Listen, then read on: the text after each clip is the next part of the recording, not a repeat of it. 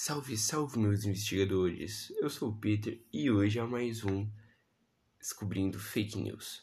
A matéria de hoje é de um jornal chamado Jornal do Povo. Ele é do Rio de Janeiro, sua data de lançamento foi 18 de novembro de 2025, que é muito suspeito porque a gente está em 2022, né? Bom, a matéria é um menino que foi abandonado aos 10 anos de idade e quando cresceu, abriu, ganhou a loteria, abriu seu próprio orfanato pensando também que essa que passou pela sua própria situação. Ele dá relatos sobre sua vida e também o que pretende fazer com esse novo orfanato. Bom, e a fonte é do oglobo.globo.com.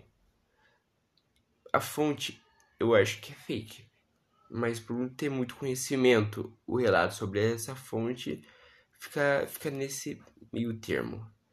Bom, Indo pela data, já sabemos que é fake, porque é um lançamento 2025 e estamos em 2022, né?